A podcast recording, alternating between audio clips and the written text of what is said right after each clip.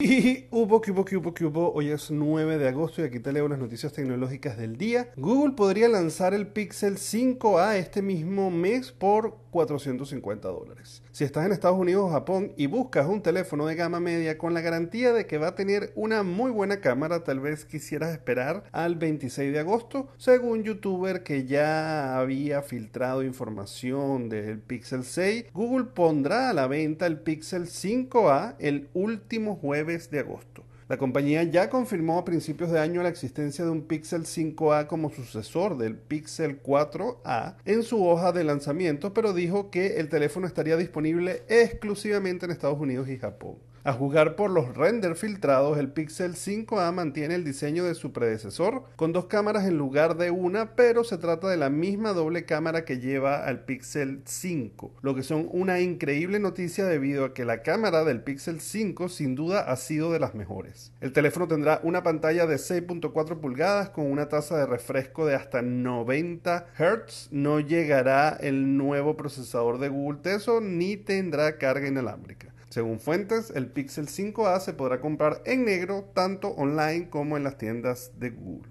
Windows 11 tendrá un modo concentración integrado con To Do con Pomodoro y listas de reproducción de Spotify. Desde que Windows 11 fue presentado por primera vez, poco a poco se están revelando nuevas funciones y herramientas. La última de ellas es lo que parece un modo concentración para enfocarse en las tareas a realizar y ser más productivo. Para ayudar al usuario con esto se ofrece un temporizador e integración con Spotify y la app de tareas de Microsoft. Según se ha publicado en Twitter, se trata de una nueva herramienta que llegará con Windows 11 y el propósito parece ser crear sesiones de enfoques o concentración mientras estamos delante del ordenador. No hay gran misterio en ello y nos ofrece cuatro características. Un temporizador que parece ser ajustable, una función que muestra un progreso de cuántas sesiones se han hecho durante el día y el objetivo que hay, integración con la app de tareas de Microsoft para ver directamente las tareas por hacer y marcarlas como hechas, así como crear nuevas, y una opción para reproducir alguna de las listas de reproducción de Spotify. De momento se trata de una prueba y Microsoft aún no ha mostrado esto ni siquiera en las betas y versiones insider de Windows 11. Probablemente llegue a lo largo de las próximas semanas o una actualización futura de Windows 11. Bueno, señores, muchísimas gracias. Me pueden conseguir en todas las redes sociales como arroba circuito, que se pueden suscribir al canal de YouTube y de Spotify para